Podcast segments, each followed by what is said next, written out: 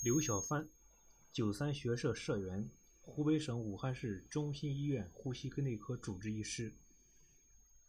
二零二零年一月，武汉市中心医院紧急开放了发热门诊。作为呼吸内科医生，我参与了第一天发热门诊的工作，看了五个病人，有着相同的疾病症状，有华南海鲜背景，肺部 CT 有着同样的膜玻璃渗出影。出于职业的敏感度，我不禁倒吸一口凉气。凛冬将至，冬季的呼吸科永远都是满负荷运转。接下来的日子，病人接踵而至，逐渐远远超出负荷。小小的诊室外面，永远是排着长队等候就诊的病人。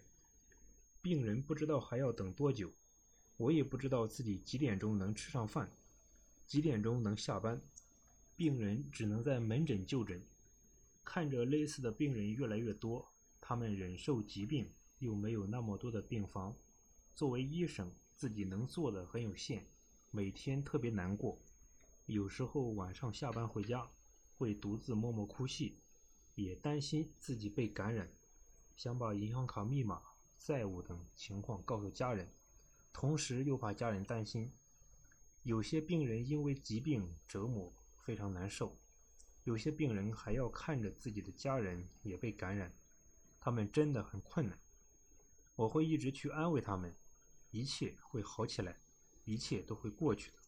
我对他们更多了些耐心，多给他们一些希望和鼓励，教他们一些防护常识，教他们如何尽量保护自己的家人。有位丈夫每日近距离照顾生病的妻子，妻子状态逐渐好转。但某天，丈夫开始发烧了。他告诉我：“医生，你别难过，我爱我的老婆，我必须在她生病的时候一直在她身边。她已经好多了，我相信自己也一定会好起来的。”有位刚从美国回武汉探亲的女病人，和我母亲年龄相仿。她说：“根本不敢告诉自己在美国的女儿，自己生病了，怕女儿担忧。”听到这里，我眼泪一下子落了下来，赶紧安慰她：“阿姨会好起来的，您看那么多病人不都在慢慢好转吗？”阿姨特别冷静乐观，我相信你，一定可以医治好我的。因为病人需要排队等候住院的时间太长，我开始在自己的工作笔记上记录相对重症病人的大致情况，给他们发免费的复诊号。我把病程和生命体征、治疗方案详细写在他们的病历上，希望重病人能及时反馈病情变化，在有床位空出时，就紧急安排危重患者住院治疗。有位婆婆每天早上七点多就在诊室门口等我复诊，渐渐的她的症状缓解了，肺部影像学明显改变。在告诉他快要康复的时候，他惊喜地站起来，紧紧握住我的双手。虽然有些害怕病人直接触碰我，可是那份欣喜迅速传到我的身上，是无与伦比的幸福。看着诊治的大部分病人慢慢好转，自己也没被感染，我慢慢不再恐惧这个疾病。随着武汉市封城，暂停门诊后。我进入隔离病房及重症监护室工作，网络上逐渐各种新闻链接、朋友圈、微博对疫情发展的关注越来越多，里面的部分内容及情绪会让自己跟着一起非常沮丧。我深深爱着武汉，爱着我在这个城市所经历的青春，爱着我在这个城市里的成长。我得为武汉而战，要保护好我们的家园和家人。因此，我开始要求自己不再去看网络信息，也不在非专业医生群里聊天每天只平静忙碌的工作，休息时就吃营养均衡的食物，早些睡觉。只有自己心态平和下来，才能保持镇静去治疗和安慰病人，去精力充沛的高效工作。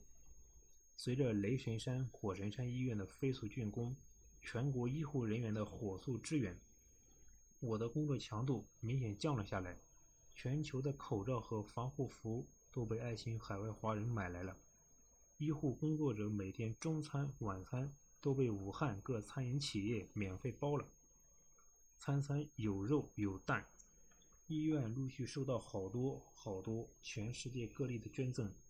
昨天还在地里的青菜、新鲜出炉的面包、牛奶、咖啡、巧克力、小火锅、暖宝宝、秋衣秋裤，应有尽有，真的好感动。特别庆幸自己能够出生在祖国和平繁荣的时代。每天上班路上，各个小区门口都有社区志愿者执勤量体温，登记参与防疫工作人员出入时间、地点及缘由。街道上，环卫工作者依然打扫卫生，每个路口都能看到警察在岗。顺丰快递 EMS 紧急从国内外转运着医疗物资。下班回家，小区居民井然有序地自觉间隔两米，戴着口罩领取团购的菜品。小区物业每天都在消毒，所有的一切都安安静静，有条不紊。看到有这么多人跟着医务人员一起战斗，瞬间感觉自己不再孤独，充满力量。自己亲眼看到了中国人民有多团结、多善良，亲身体验了。全国都把最硬的零给了武汉，武汉还有什么理由沉溺于悲伤？擦干泪水，往前走就是了。春天终究会来到。三月底，武汉的疫情基本得到控制。这场战役是由很多很多平凡又伟大的医务工作者、社区工作者、防疫志愿者、全国组织捐赠的爱心人士。还包括放弃自由、足不出户的市民，大家竭尽全力，患难与共，才取得了胜利。经过这场洗礼，我自己又成熟了一分。我深深的知道，作为中国人，在危难时刻，党、国家和全国人民都会保护和支持我们。身为中国人，我们也需要继续前进，让自己变成更好的人，才能为祖国建设和发展贡献出更多的力量。我爱我的祖国，希望祖国繁荣富强，希望中国人民幸福安康。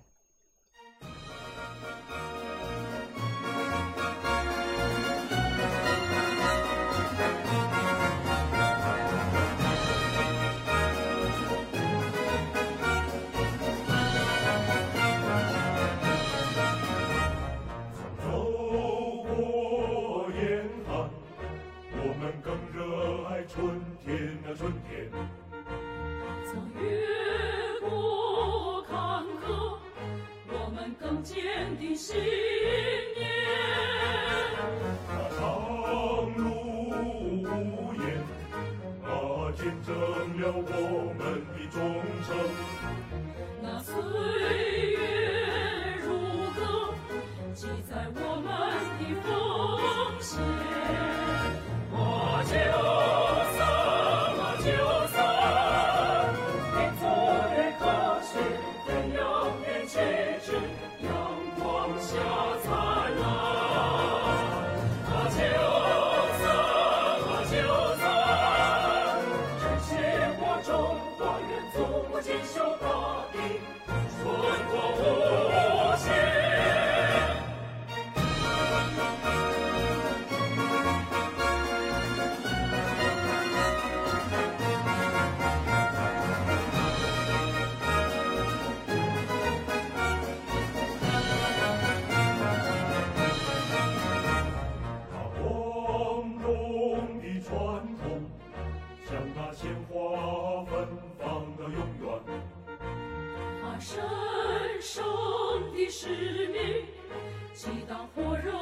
去。